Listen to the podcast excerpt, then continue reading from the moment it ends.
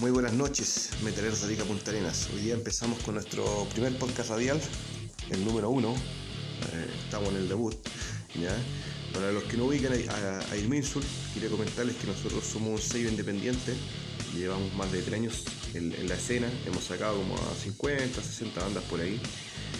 Y bueno, se dio la ocasión de, empezar a mostrar todo este material.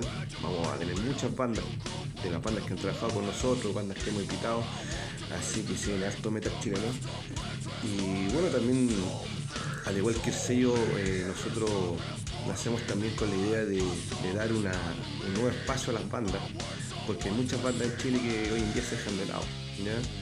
Eh, los pocos medios que hay siempre mm, comentan sobre los mismos, ¿ya? Eh, no, hay, no hay rotación, si se puede decir, en el, circuito. Entonces también hay que mostrar lo, lo más under, las bandas que llevan muchos años que se han sacrificado, han sacrificado tiempo, pega, familia, eh, porque acá el metal en Chile no, no da plata, ustedes saben. Y todo esto lo hacemos por amor al arte más que nada. ¿ya? Eh, en esta ocasión tenemos dos entrevistados, Miguel Briones de Cadavros Incarnate, Es una banda brutal death metal que ya lleva casi 25 años de carrera, llevan bastante, y en, todo ese lapso de tiempo eh, ha costado bastante hacer su nombre en la escena, ¿ya? a mucho esfuerzo, a mucho, a mucho sacrificio. Eh, ellos tienen rehearsal, eh, demos y hace tres años, hace, bueno, en 2016 pudieron recién sacar su primer LP, un disco muy bueno, muy brutal, muy power lo vamos a estar también poniendo en el programa. ¿ya? Y bueno, Miguel conversó con nosotros y comenzamos desde el principio de la banda hasta, hasta la actualidad. ¿ya? Han tenido bastante contratiempos por ahí con, la, con las alineaciones, no han tenido una formación estable. Eh, pero siguen dando peleas, siguen dando peleas. Luego, luego hablamos con Eduardo Dinamarca de Sangre Guerrera, ellos son una banda más nueva, ¿ya? Eh, llevan, yo diría, unos 7-8 años en la escena, ya llevan dos discos editados. Eh, el último disco, Killing Bastard, eh, tuvimos la oportunidad de, trabajar con ellos y ver todo el tema de la edición, de la impresión.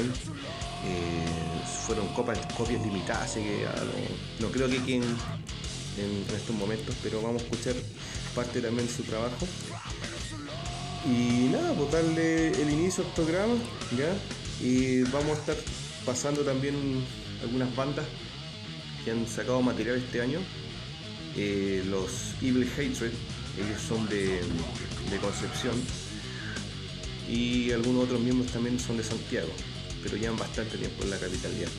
Ellos nacen luego de la ruptura de The Serpent Cool, ¿ya? Eh, una banda death metal muy buena, a mi parecer, de ellos sacaron un par de trabajos eh, excelentes.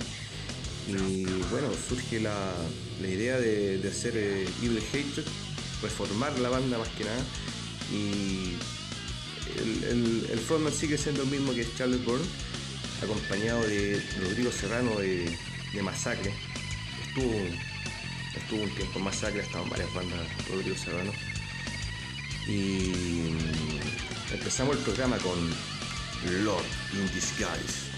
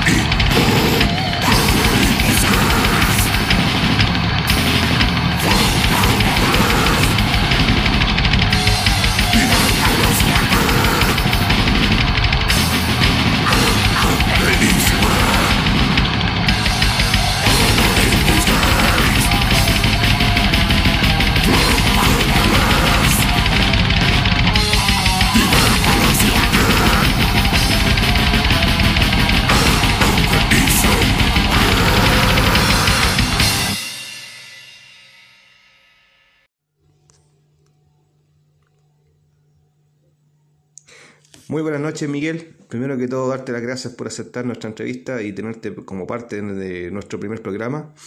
Para empezar y dar a conocer a la banda, cuéntanos cómo nace el proyecto de Cadáveros Incarnate. Hola Carlos, buenas noches. Bueno, eh, gracias a ti por darnos esta posibilidad a las bandas que, que, podemos utilizar estos medios de comunicación como para poder manifestar los pros y los contras de, de lo que es estar en este circo de la escena metalera chilena. Así que no, compadre, gracias a usted. Pues. Bueno, Cadaverus se forma eh, en el 96 este, de un proyecto que yo tenía que se llamaba Terrorist o Terrorized, para los más gringos, para los más picados a gringos. Y bueno, me junté con Mauricio Molina en aquel tiempo y transformamos este proyecto con un toque más brutal que él se lo dio, ya dado que Terrorist era como algo más enfocado a un trash death como Sepultura, o algo así como más, más creator, ¿cachai? Slayer, por ahí algunas cosas más tracheras, ¿cachai? Y con el aporte de, con la fusión esta entre Mauricio y yo logramos generar lo que es la línea melódica de Cadaverus inicial, ya porque obviamente que la medida que la banda fue creciendo musicalmente fue mejorando lo que es el sonido de la banda. En aquel entonces la banda estaba compuesta por eh, Mauricio Molina y yo en guitarra, Manuel Carte en bajo, Fernando González en la voz y Ricardo González, Ricardo Rodríguez, perdón, en, en la batería. Eh, y eso fue el primer line-up line -up de Cadaverus con el cual pudimos grabar el, el demo rehearsal When the Corpse Only Vomit Tribes, alineación que se mantuvo vigente hasta el año 2002, donde después ya entró otra gente y, y empezamos ya a, mejorar los, todos los, los tópicos musicales y personales. Perfecto, muy bien. Eh, oye Miguel, eh, mira, hay un largo trecho desde tu primer demo hasta el LP, ¿ya? Sabemos que la música metal en Chile siempre ha tenido barreras tanto sociales como culturales. Ahora la pregunta es, ¿Qué significó para la banda poder lanzar este brutal trabajo como fue Fetal and Majestic Rotten Creation? Eh, ¿Podrías contarnos cómo fue ese camino? Efectivamente, em, el, camino fue largo, casi 20 años, para poder sacar un, material de calidad grabado en estudio, eh, en el cual también tuvo mucho que ver el tema de las formaciones y el compromiso de los integrantes. En primera instancia, nuestro, nuestro LP debut eh, iba a ser lanzado en el año 2003. Eh, esto nunca llegó a, buen puerto porque la persona que, con la cual trabajamos en aquel entonces nunca nos entregó el material.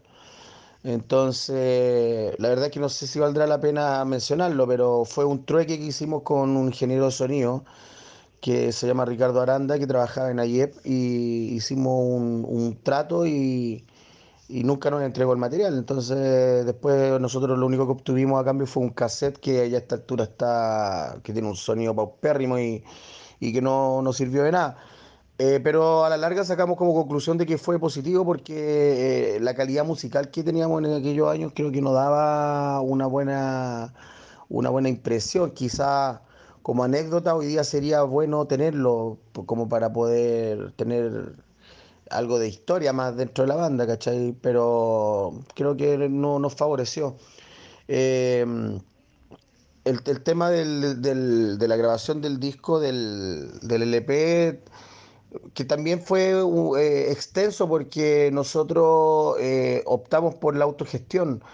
¿Qué quiere decir esto? De que no quisimos grabar en ningún estudio porque Nunca nos sentimos cómodos en ninguno porque sentíamos de que te ponían mucha presión y trabajáis bajo los horarios que los ingenieros, que de más está decir de que acá en Chile la mayoría de los hueones que tienen estudios de grabación son unos hueones enteros levantados de raja y creen que hay que estar trabajando a la pinta de ellos, siendo que les estáis pagando, ¿cachai? Entonces eso a la larga no, nos definió y preferimos eh, invertir en equipo y grabar nuestro propio material sin la necesidad de estar rogándole a estos pseudo eh, ingenieros eh, que tienen sus estudios y que la mayoría opta a grabar con estos hueones porque por un tema de que en sus cagas de disco aparezca que el estudio, se, que el disco se grabó en el estudio tanto, por una hueá de, de rótulos nada más, ¿cachai? Hueá que a nosotros no nos interesa, ¿cachai? Así que todo fue autogestionado y creo que el resultado fue bastante bueno, o sea, no... Y, va a ser la forma en la cual vamos a trabajar de acá para adelante. Nosotros no, nos vamos, las baterías las vamos a grabar en un estudio, pero como te digo, ninguna de estos pseudo ingenieros eh, íconos que se autorrotulan íconos del metal acá en Chile. No, no les compramos ninguno de todas esas tropas de hueones. Así que eso. Bueno, siguiendo con la entrevista, ¿podrías comentarnos sobre la filosofía de la banda, eh, qué abarcan sus temáticas y si participa en la composición de las letras? Eh, ¿Esto es algo de lo que se encarga el frontman o lo ven en conjunto con los demás integrantes de la banda? No, mira, en lo personal no, nunca he participado de la, de la lírica o de la temática de la banda, siendo que la temática apunta netamente al arte gore y a la historia de, de asesinos en serie chilenos, con sus modificaciones y, y por ahí por, con, con algunos toques más, más, brutales, mm, temáticas como puntuales, así como lo que últimamente está como de moda, que eh, los, eh, le, encantan a cultura sumeria y por ahí telemita y todo ese tipo de, estilos que han salido por ahí hasta algunos egipcios. no, la verdad es que lo de nosotros es un poco más mundano, no, no, no, la verdad es que no, es como más una historia de terror, pero no yo me preocupo más de la línea musical y, la línea musical es la que en definitiva va entregando un poco la intención de lo que las líricas va, va generando. Esta pega netamente está hecha por los vocalistas, o sea, el, vocalista que esté en el momento es el que se ha preocupado de, de hacer las letras. Y como los vocalistas por lo general son un poquito cagados de la cabeza, en el caso nuestro les han quedado bastante buenas, así que no, son trabajos individuales. Nosotros nos preocupamos como banda, los instrumentistas, de hacer la, parte musical. Yo hago, bueno, la, mayor parte de las composiciones y las vamos mejorando con los demás integrantes y eh, es un trabajo en conjunto. La, idea principal la expongo yo, pero en el, en el desarrollo de la música se van generando las temáticas también lo cual también nos permite experimentar con nuevas cosas. No sé, un día podemos cantarte una canción de antisemita por ahí, no sé, o con mensajes ocultos, ¿cachai? Cosas que a, lo mejor a la gente le pueda molestar. Esa es la idea, que a la gente le mueva. Nosotros hace un tiempo atrás grabamos un video que la verdad es que generó un poquito de, malestar en, algunas personas y es que esa es la idea, o sea nosotros no, somos una banda que haga las cosas para agradarle a la gente. No nos interesa agradarle a la gente si esto es metal, ¿cachai? El metal, bajo nuestra perspectiva, eh, tiene otro concepto. Eh, esta weá es, brutalidad, no sé, ¿cachai? ¿Cómo poder explicarlo? Pero eh, muchos tienen errado el concepto del metal. Lo ven como un estilo de vida, como una forma de vida, como algo inclusive medio hippie. Yo no comparto eso, para mí el metal es violencia, para mí el metal es brutalidad y, de otra forma no podría hacerlo. O sea, no podéis cantar una canción de amor, weón, basada en el brutal death metal, ¿cachai? O sea, eso es lo que yo creo, no sé. Pero la música es universal, podía hacer lo que se te dé la gana. Pero eso en definitiva, eh, se puede hacer mucho y a la larga eh, no hacer nada, ¿cachai? Eh, es, algo, es visceral, sale en el, en el momento. Perfecto, compadre. Oye, Miguel, eh, mira, yo escuché el último disco, ya me dejó muy buenas impresiones mm, noté que tenía bastante influencia de, de Cannibal Corpse, aparte de sus toques medio greencore. bueno, yo sé que ustedes ya tienen un sonido propio, ¿ya? pero quería saber ¿Cuáles fueron las bandas que, a ustedes les sirvieron de, inspiración? Bueno, sí, eh, por ahí siempre van a haber influencias. La verdad es que innovar en, el estilo siempre va a ser algo complejo. Uno trata de aportar un poco para dar tu sello, pero las típicas bandas con las cuales uno empieza, Cannibal Corpse, Morbid Angel, lo que nosotros tratamos de hacer en el camino fue tratar de buscar bandas que no fueran tan comunes en aquellos, en aquellos años. O sea, eh, te puedo decir de que soy testigo fiel de que, por ejemplo, cuando Incantation vino por primera vez acá a Chile, ningún weón cachaba Incantation, no eran muy pocos.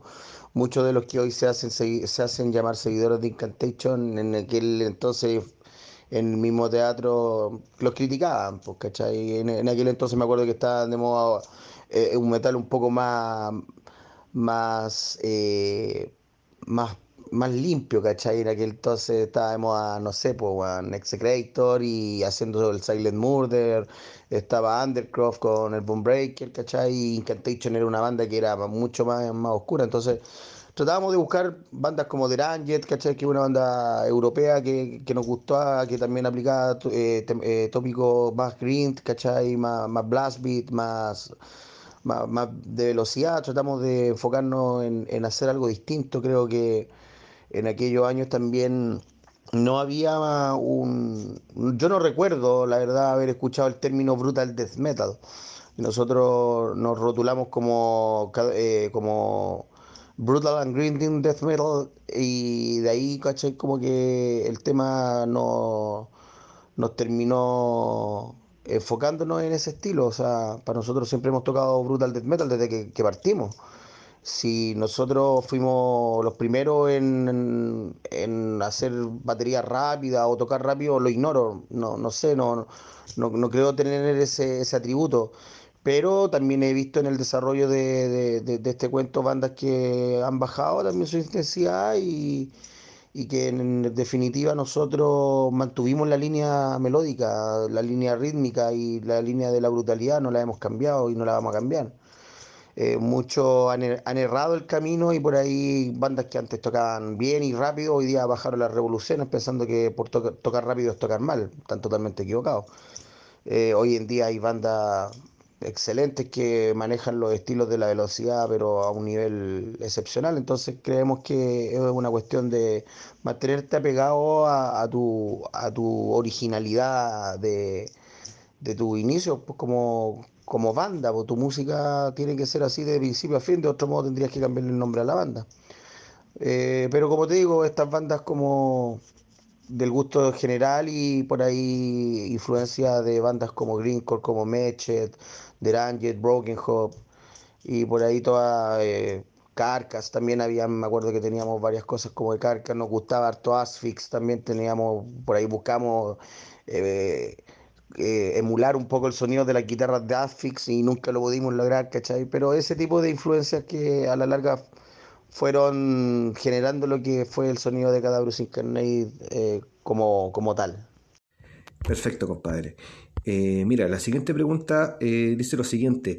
A través de los distintos trabajos de Cadaverous, hemos notado variadas rotaciones en el line-up de la banda. Esto se ha debido en parte a experimentar nuevos sonidos, darle oportunidad a otros músicos, eh, eso se ve en, varias bandas que de repente cambian las formaciones porque quieren sacar un material quizás diferente, innovar, o, pesa en parte el compromiso que han tenido los músicos con la banda. Han, habido músicos que se han comportado de mala manera, han sido responsables. Cuéntanos por qué, por qué ha pasado esto. No, no, no, no, para nada. No, esto tiene netamente un contexto de irresponsabilidad de personas que entraron a la banda y que lamentablemente no supimos nunca eh, filtrar, porque claro, muchas veces también eh, apegado a la amistad, pues, ¿cachai? Eh, a la larga nos traía perjuicios porque en el fondo la irresponsabilidad y, y el que no se entendiera de que asumir un proyecto conlleva no solamente tocar, sino que tener un buen instrumento, invertir en concretar eh, trabajos, ¿cachai? De repente para hacerte conocido tenías que pegarte unos viajes costeados por la propia banda. Entonces, eh, no, las personas que han salido de la banda han salido por pencas nomás, ¿cachai? Eh, con respecto al tema del sonido, sí, eso, eso es como un efecto natural. Obviamente, cada miembro tiene virtudes distintas y eso siempre ha sido algo que ha sumado. Yo tengo clarísimo eh, los conceptos, o sea, eh, no podría hablar mal de las personas que tocaron conmigo por la parte musical, no así de su parte personal. Como personas, los hueones que, que han pasado por la banda han sido pencas, no todos, pero la gran mayoría ha sido por irresponsabilidad, hueones que no, no entienden lo que es asumir un compromiso, hueones que no entienden que la vida en sí es un compromiso, ¿cachai? O sea, la vida funciona así. Un tipo que no tiene plata para la micro, para ir a ensayar, es un hueón de mierda, un hueón que no entiende cómo funciona la vida, ¿cachai? Entonces, eh, yo con hippies culeados no toco, ¿cachai? Por eso los que no están, la gran mayoría de los que no están, no están por eso. Así que nosotros, como te digo, hoy día estamos tratando de ya eh, concretar eh, el tema del line-up con personas que entiendan un poco de lo que se trata de asumir un compromiso. Eh, si queréis ser parte de algo, de una banda seria o con trayectoria, tenéis que tener claro para dónde va enfocado. Pero si soy un weón que no tiene clara, no, no sabe para dónde va la micro, está puro perdiendo el tiempo, que, no, que se dediquen a otra cosa pero no, no a asumir compromisos que no son capaces de sostener. Así que mm, tiene que ver con eso, con la irresponsabilidad. Perfecto, compadre. Eh, oye, Miguel, eh, ¿cómo ves a la actual escena nacional, sus pros y sus contras, y qué piensas que se debe mejorar? Por otro, por otro lado, eh, me gustaría saber si te ha gustado alguna, alguna banda que haya salido últimamente, alguna, alguna agrupación nueva. Mira, eh, como veo la actual, la actual escena, la verdad es que para mí la escena no, no existe, porque yo siempre he tenido un concepto de escena como algo donde hay apoyo generalizado y sobre todo a las nuevas bandas. Eh, yo llevo 25 años en esto y todavía veo a los mismos de siempre. Eh, he visto muy pocas excepciones con respecto a esto, una muy destacable, que es el caso del del, del Francisco Gautín de Torture, que yo he visto que ha, ayudado bastante a una banda de unos muchachos que, eh, que, tocan bastante, que son unos cabritos que tocan, pero la raja, weón, y para mí eso es ayudar, ¿cachai? O sea, lo que, lo que constituye, bajo mi percepción, una escena es eso, ayudar, eh, generar cosas, ¿cachai? He visto que ha, habido mucha gente que ha tratado de hacer escena eh, en otras líderes, pero se ha bajado por lo mismo, por el chaqueteo, el amiguismo, las malas prácticas. Hay muchas bandas que utilizan prácticas súper pencas para hacerse conocidas, ¿cachai?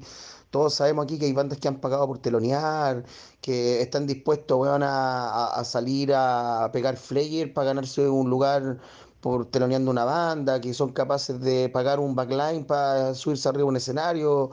Entonces, eso yo creo que rema en contra, ¿vos cachai? Porque a la larga se torna un círculo vicioso. Em, hay, como te digo, medios de también y de personas que han hecho cosas muy positivas.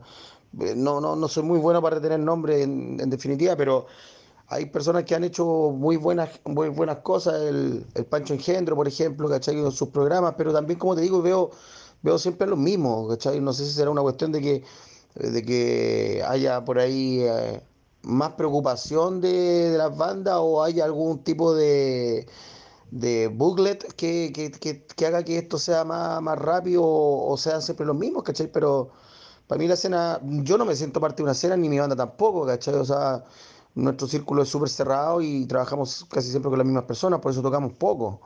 Porque no nos interesa ser parte de una escena, si acá hay puro mariconeo, ¿cachai? Aquí hay bandas que eh, yo, yo he estado presente ahí que se han bajado cuando nosotros nos meten en un cartel, ¿cachai? Entonces, y, y por lo general esta weá está llena de guanes maricones, pues que un día te están dando la mano, te están abrazando y el otro día te están pelando, ¿cachai? Entonces, y eso a la larga también habla un poco de los conflictos que por lo menos yo en lo personal he tenido a lo largo de mi trayectoria musical, porque yo las weas las digo como son y las digo de frente, ¿cachai? Pero como te digo, uno tampoco es botón de oro para caerle bien a todos los hueones, ¿cachai? Pero para mí la escena no existe, ¿cachai? Eh, con respecto a lo de las agrupaciones actuales, Juan puta, yo siempre me he sacado el, sombrero con, con Visceral, Juan. Para mí una de mis bandas favoritas de acá de Chile, que ha hecho un excelente trabajo. Crepitans, que también acá La Raja de La Serena. Cerebral de Rancagua, que también, Juan, puta, en su momento muy buena banda que lamentablemente se disolvió, ¿cachai? Eh, una banda que tocamos hace poco acá en la escena también que se llama Evasión, muy buena banda, ¿cachai? Eh, bandas que, como te digo, han, han- sido también eh, como nosotros, o sea, autogestión, en, toda la expresión de la palabra. Eh, hay muy, muy buenas, muy buenas bandas y muy poco apoyo. Entonces, para mí, como te digo, hay un concepto errado de lo que es la escena. Que escena le llaman a, lo- a los mismos de siempre, ¿cachai? A, est- a estas figuritas que tienen programas en la radio y, y que siempre salen por ahí haciendo alusión a su ego, ¿cachai? Que participan de, de eventos y que están siempre ahí con sus bandas apernados en todos lados, Para mí la escena no existe, ¿cachai?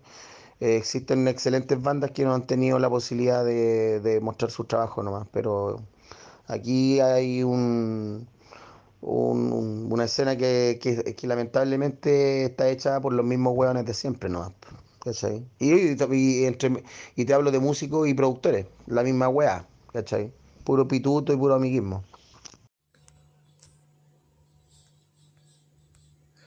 Pasando a otro tema de tu carrera musical, sabemos que fuiste parte de To Kill, banda de death metal nacional conformada por otros pesos pesados como Homicide y The Night Nazareth. ¿Qué tal tu experiencia en la banda y por qué te distanciaste de ella?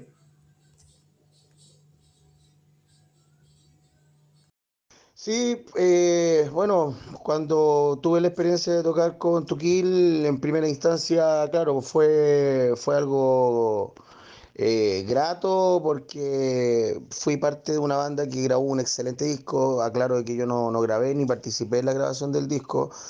Y las críticas fueron tan buenas de que eh, la banda se entusiasmó de tocar en vivo. Eh, obviamente, y también aclaro, o sea, yo, yo fui el gestor del lanzamiento del disco de, de To Kill. Yo hice toda la gestión de, de hacer el lanzamiento en el Barlem y todo el cuento. Con el tiempo me fui dando cuenta y fui conociendo a las personas con las cuales estaba tocando, porque yo, si bien sabía quiénes eran, no los conocía tan directamente. Y con el tiempo me fui decepcionando porque sentí que estas personas eran unas garrapatas, weón. Te, te estrujaban, te exprimían, te ocupaban tus recursos, ocupaban tus tiempos y después cuando ya no les serviste, eh, te enterabas de que habían conversaciones por fuera, de que estaban buscando músicos por fuera.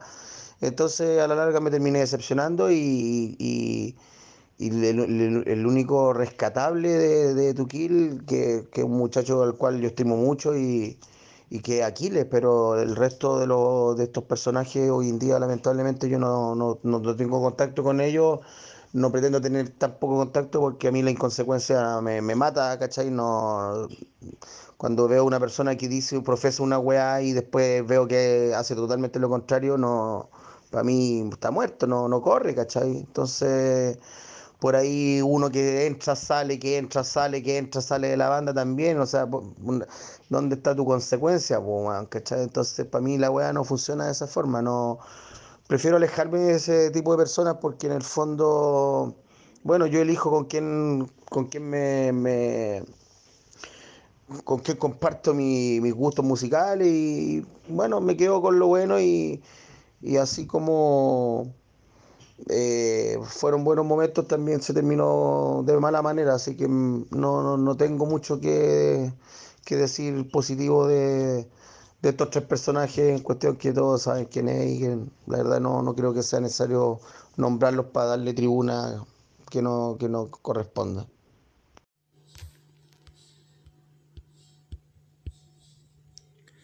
Ya han pasado más de tres años de vuestro último lanzamiento.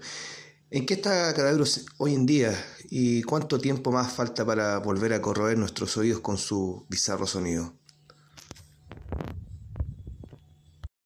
Eh, sí, sí, la verdad es que ha pasado ya rápido el tiempo, no nos hemos dado ni cuenta, todavía estamos con la sensación del, del, del disco. Eh, la verdad es que quedamos muy satisfechos con el resultado y con la, con la recepción más que nada internacional del disco, porque acá en la escena nacional mm, la verdad es que no, no hemos tenido mucho, muchos comentarios, la verdad no, es más de afuera que de acá, como por lo mismo que te respondí anteriormente. Eh, acá como que el tema está, está cerrado, el círculo vicioso.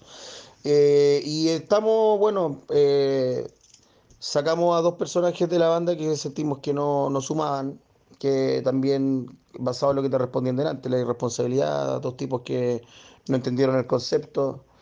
eh, tienen un problema claro de, de, irresponsabilidad, así que hoy día estamos trabajando con dos personas que entendieron para dónde está nuestro enfoque, por ahí tenemos unas propuestas para ir a tocar al extranjero, eh, apoyados por nuestro sello que es Charles Remains, que ha entendido y ha apoyado eh, nuestra forma de ver este cuento, o sea... Eh, estamos muy, muy, muy contentos de trabajar y de seguir trabajando con ellos.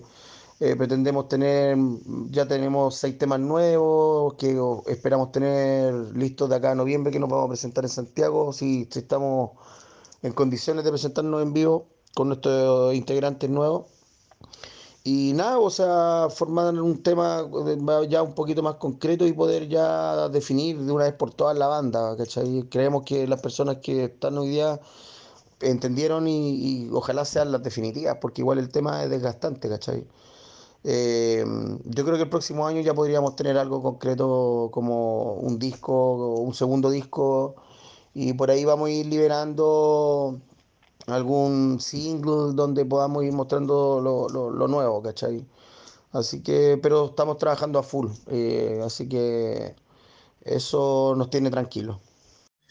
Bueno, Miguel, eh, una última pregunta, ¿ya? Si tuvieras que decirle algo a las nuevas generaciones de músicos que se están gestando en Chile, em, ¿qué les dirías a, aquellos que están recién formando una banda? Que se mantengan férreos a sus ideales, porque no entren en este círculo de, de malas prácticas para ganar espacios, pues, ¿cachai? De que en definitiva es la música la que tendría que por lógica abrirte las puertas de todos lados, ¿cachai? No, no malas prácticas pues, de las que hablamos hace poquito. Eh, es difícil. Eh, si vaya a tocar por, pasar un buen rato, hazlo y, y, ve si realmente es lo que quieres hacer.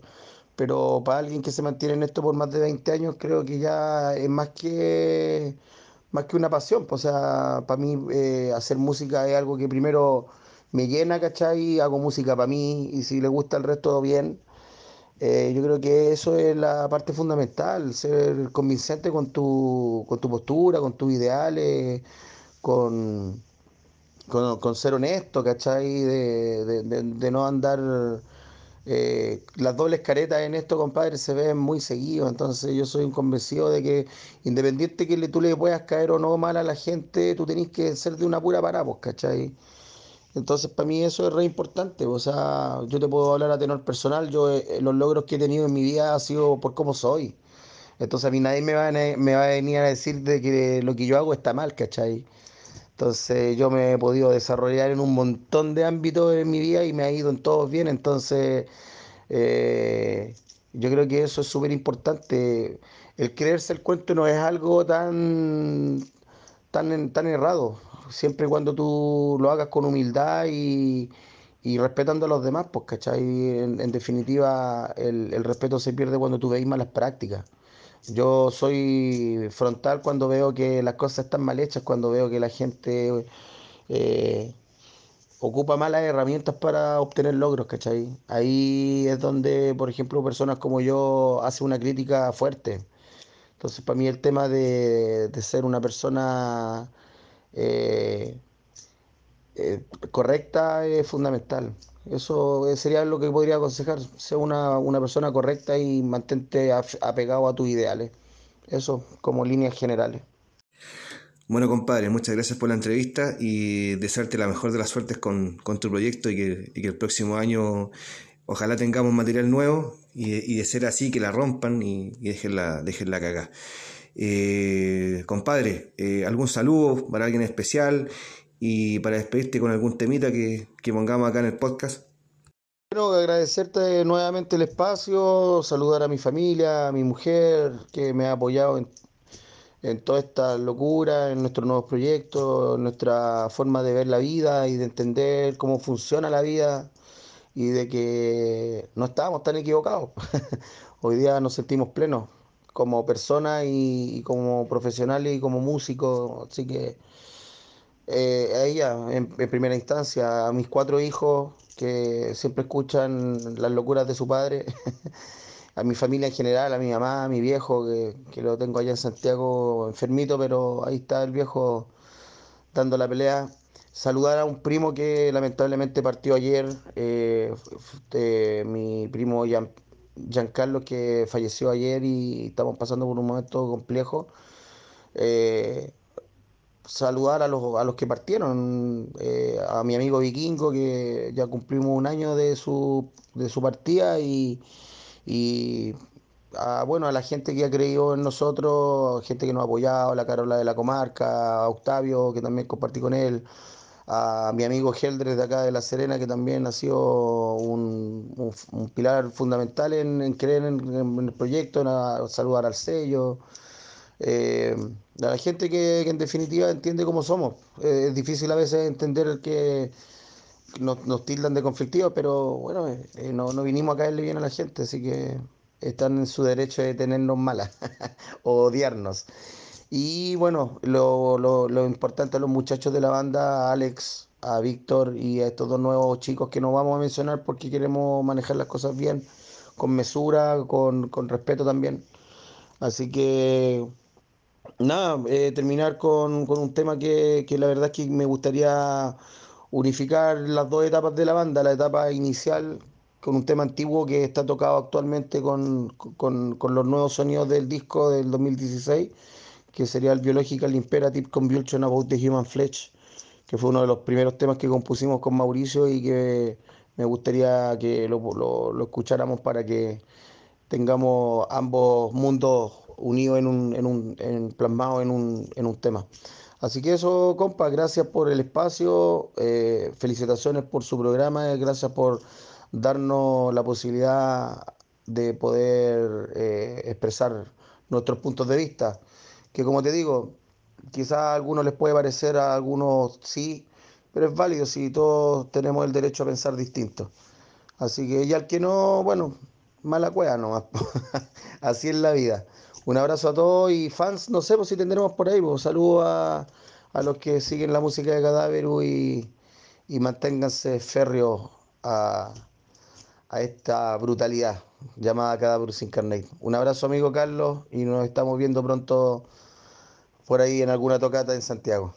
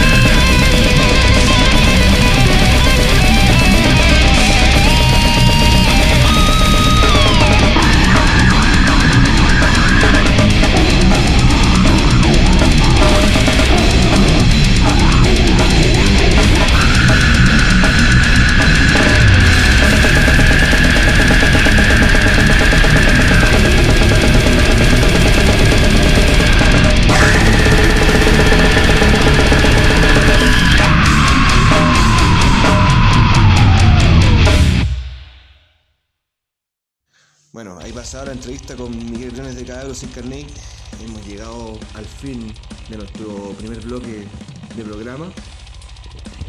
Ahora vamos a hacer una pausa, una pequeña pausa. Vamos a estar pasando unos, cuantos avisos. Así que pueden ir buscar una, una al refri y refrescarse mientras preparamos lo que viene más adelante. Eh, nos llegó un aviso de Héctor Kuzma, trabaja en, el programa de Necropsia, un programa que se emite vía stream por YouTube, donde tienen distintos invitados de la serie también hablan temas contingentes. Eh, bueno, la información es la siguiente. El capítulo 7 de Necropsia se proyectará en Omicron el 24 de octubre. La entrada es liberada y tocará en vivo la banda Ciénaga de Torueno. Eh, posteriormente, claro, el capítulo va a ser publicado en YouTube. Dice que tendrá invitados a la gente del programa Red Metal Bar, sus conductores Pancho Engendro y Peras Alfares, y el director Eduardo González, así que muy interesante ese evento. Estuvimos también conversando con Tito Ruiz Martínez, eh, ellos son de la página Rock Metal Chile. Eh, me decir que ya están, ya están trabajando como productora de eventos porque han hecho varios eventos eh, muy buenos. Eh, ellos tienen Instagram, Facebook, los pueden buscar por Rock y Metal Chile. Vamos a ver, hay bastante, bastante eventos. Eh, bueno, pero vamos, vamos a uno que sea un poquito más próximo, porque ya hay incluso eventos para el, 2020. El evento se llama Spectro Metal Fest 2019. Ya pueden ingresar a la página también www.spectrometal.cl y va a contar con dos fechas, una el 31 de octubre y una el 1 de noviembre. En la primera fecha, que es el 31, se va a presentar Dorso, Homicide, Belial, Folheim, God Against, Ade Server y Hell Garden. Eso, eso es para el 31 de octubre. El 1 de noviembre va a estar Warpath, Cholgena, Massive Power, Proyecto, Cranial Implosion, Icarus, Desert Maleficium, eh, Perseguidor, si no me y Venojek. Bueno, bueno, y ellos han trabajado con nosotros, eh, estuvimos trabajando en un EP de Iglus en la edición y con Veno trabajamos en Suffering in Death, que fue un excelente EP de thrash metal, eh, muy buen trabajo. Eso fue como hace dos años atrás, más o menos, 2017. Así que no, un evento. Y bueno, eh, esto va a ser en el Teatro Mundo Mágico y la apertura de puertas es a las 13 horas. Los precios de las entradas son de 8.000 diarios y 13.000 por ambos días. Puedes comprar tus entradas en Cafetera Rock, esto está en Guardia Marina Riquelme 331, Metro Santana, por acá cerca del barrio Brasil, para los que ubican más o menos. Y también los puedes comprar en Voz Propia Records, esto está en Providencia 2198, Portal Lion, local 71A, cuarto piso. Bueno, vamos a continuar con el programa. Tenemos material de una banda que sacó un disco este año. Ellos son de Valparaíso, se llaman Eternus, están activos desde el año 2012. Eh, la formación de Eternus es la siguiente: Valentina Moreno en vocales, Felipe Rosas en teclados y vocales también, seguramente los segundos coros.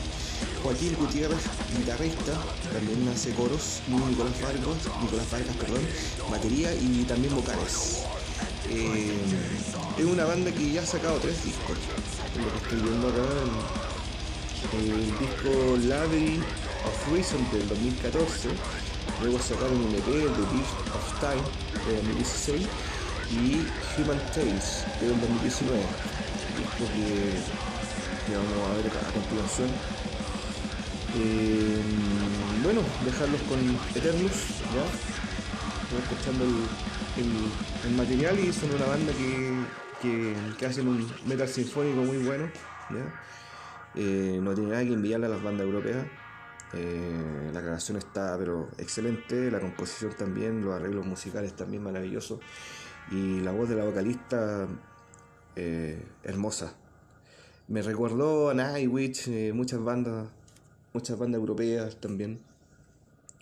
Así que démosle con, con Eternus y este es su nuevo single del disco Human Tales.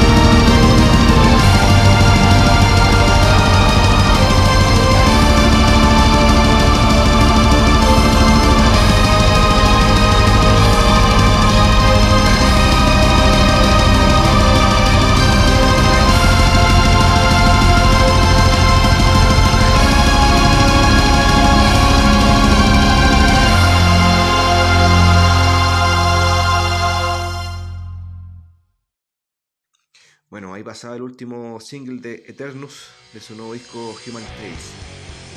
Continuando con el programa, bueno, ya llegamos al, segundo bloque y final. Eh, vamos a, estar transmitiendo la entrevista que le hicimos a Eduardo Dinamarca. Él es vocalista y guitarrista, líder y fundador de Sangre Guerrera. Es una entrevista que costó bastante concretar, prácticamente por motivo de tiempo y de trabajo. Así que al igual que con Miguel Briones, lo realizamos eh, por medio de WhatsApp, mensajería de, de audio. Eh, yo creo que más que nada lo, que importa es el contenido, las preguntas que se le hacen al artista, la trascendencia y la respuesta de este mismo. Yo creo que es más importante.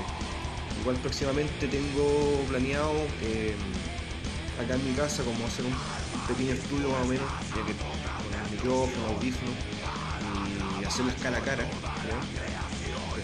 presencialmente con, los músicos. y aparte eso, tomarse una, cerveza, tomarse un cigarro. Así podemos crear una atmósfera mucho más, más distendida, más amigable. Eh, bueno, sin quitarle, sin quitarle más tiempo, vamos con Sangre Herrera. Eh, es una banda santeguina que está conformada por Eduardo Dinamarca en voz y guitarra, Diego Martínez guitarra también, Sergio Faúndez batería y Jorge Tutín en bajo. Eh, nosotros en esta ocasión escuchamos el disco Clean Bastard. Eh, es un disco que yo tuve la oportunidad también de trabajar en él, eh, lo que es la edición del disco de impresión. Me dejó muy buenas me dejó muy buenas impresiones. bueno, a mí como gusto personal me gusta bastante el metal de mediados de, los 90. le encontré mucho, mucha onda más, chinchera, sepultura, que son como bandas con las cuales yo me crié también tiene toques de, death metal, un poco de caníbal quizás. Eh, lo que me llamó la atención de esta banda es que sus letras son súper ácidas y, de protesta, son muy contestatarias. Es algo que a mí me gusta mucho porque encuentro que más que la música siempre tiene que quedar un mensaje. Yo con saco entre las manos también eh, siempre me gustó eh, escribir sobre temática social. Eh, bueno, démosle con la entrevista. primero que todo, saludar a nuestro entrevistado. Eduardo, queríamos agradecer tu disponibilidad y por mostrarnos tu trabajo, Killing Bastard. Me dejó muy buenas impresiones. Eh, cuéntanos cómo fue el proceso de composición.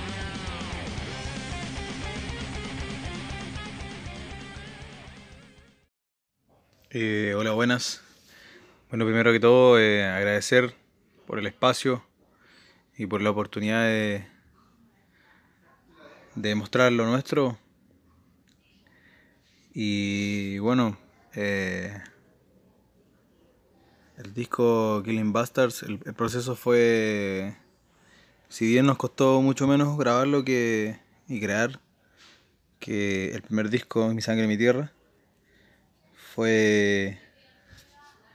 Salió mucho más rápido, mucho fluyó mucho más, las grabaciones fueron más rápida. lo grabamos como en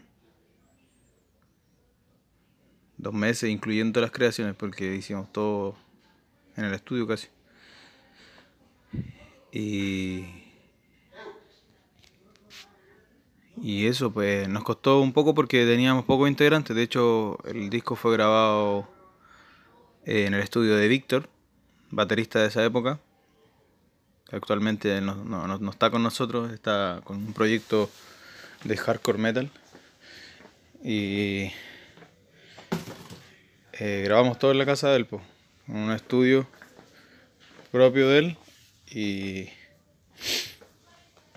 grabamos los tres, pues, o sea, grabamos Diego, Víctor y yo y José que se nos unió casi al final del disco eh, para grabar todo lo que ya restaba que eran los bajos.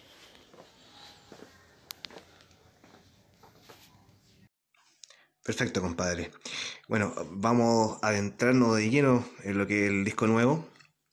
Eh, empiezan con un discurso de Pedro Aguirre Cerda, la, la, intro que tienen. Eh, después condenan el golpe de 1973 y critican al pueblo elegido. A mi parecer, una protesta contra el sionismo, si se puede interpretar de esa forma.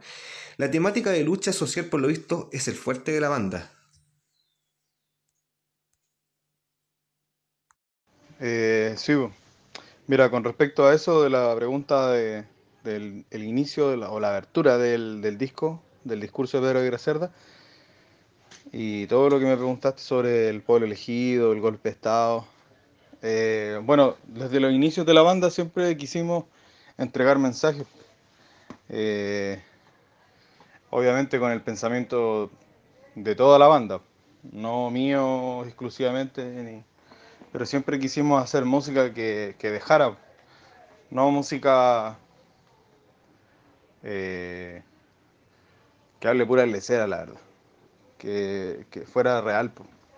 Que para mí eso es la música, porque para nosotros en general eso debe ser la música. Eh, melodías acompañadas de entrega de mensajes, cultura, ¿cachai? Entonces, siempre apuntamos hacia eso.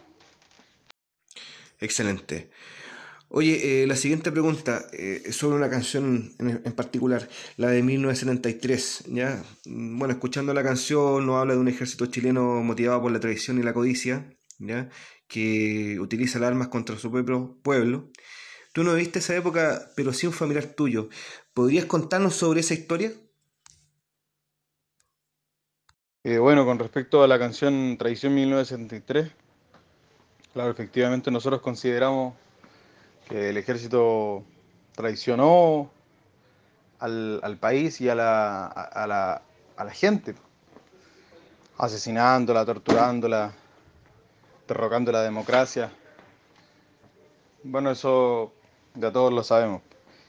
Y con respecto a un familiar, sí, mi abuelo era pertenecía a los cordones industriales, que estaban organizaciones obreras que habían que apoyaban el gobierno de Salvador Allende. Mi abuelo fue preso político y fue torturado en el Estadio Nacional. Y no falleció a causa de eso, pero sí tuvo muchos problemas durante su vida en sus piernas por las torturas que fue sometido.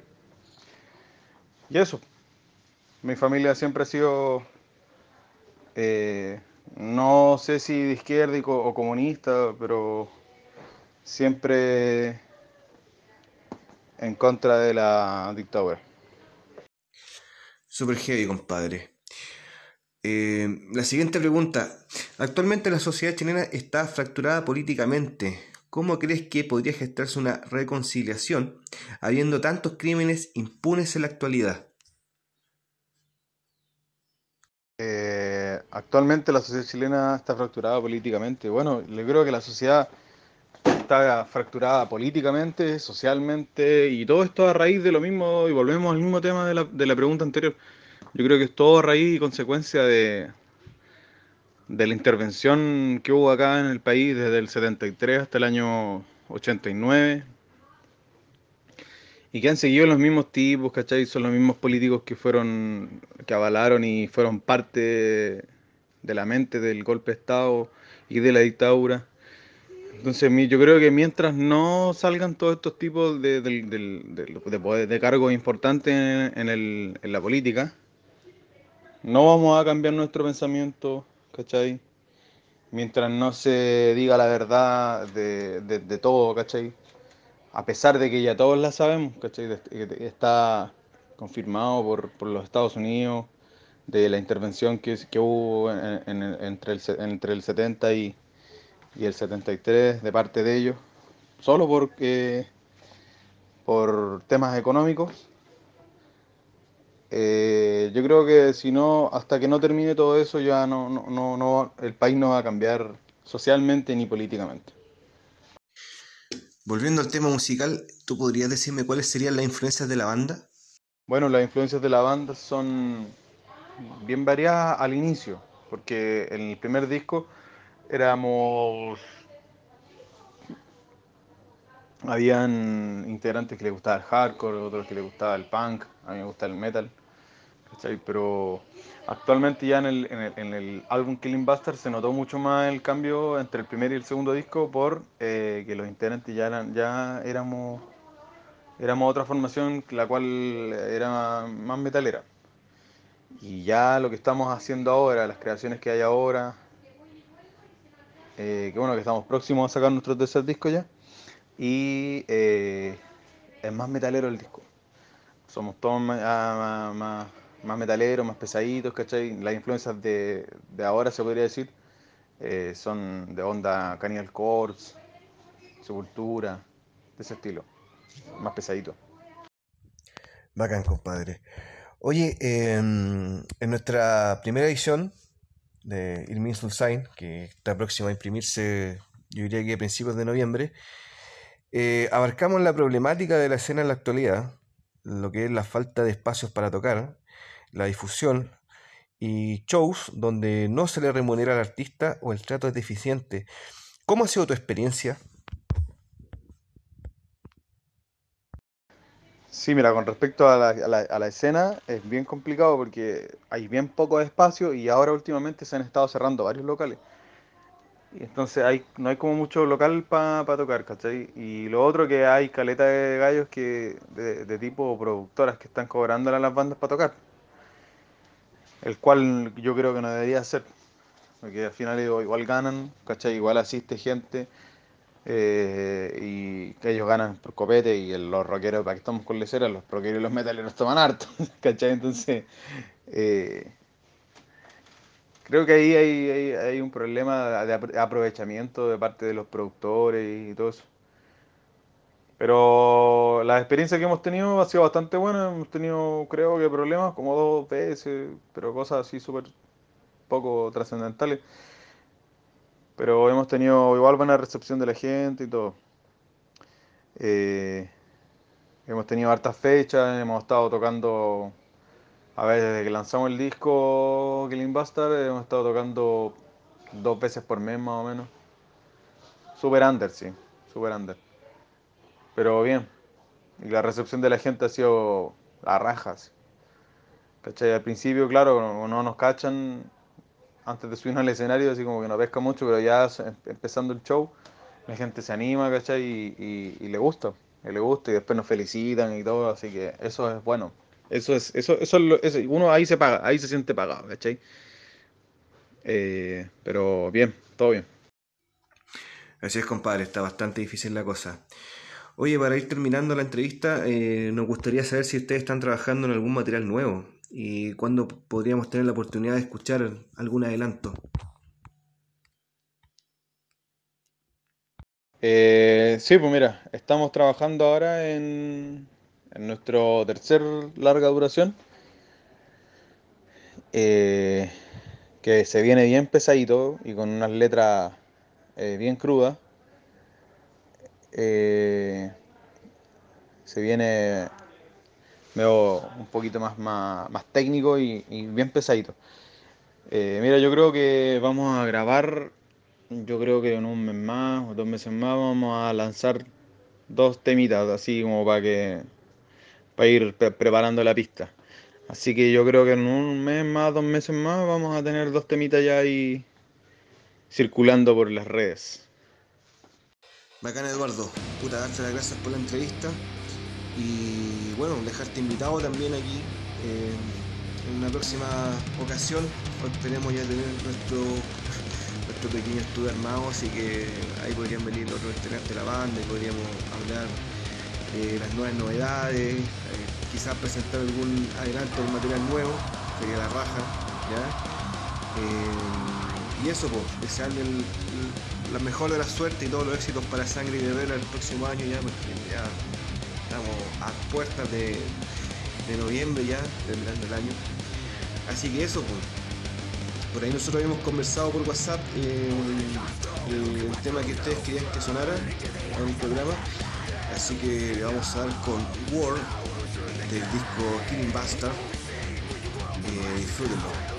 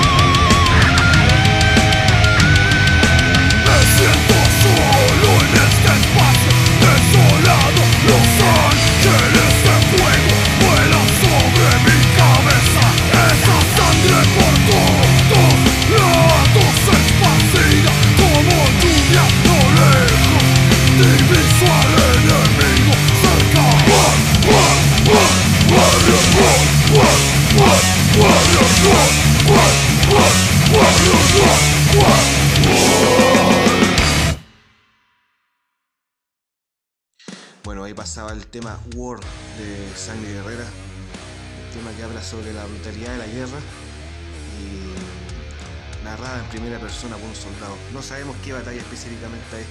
Bueno, eh, precisamente la, ilustración que lleva nuestro primer podcast es sobre la caída de Constantinopla.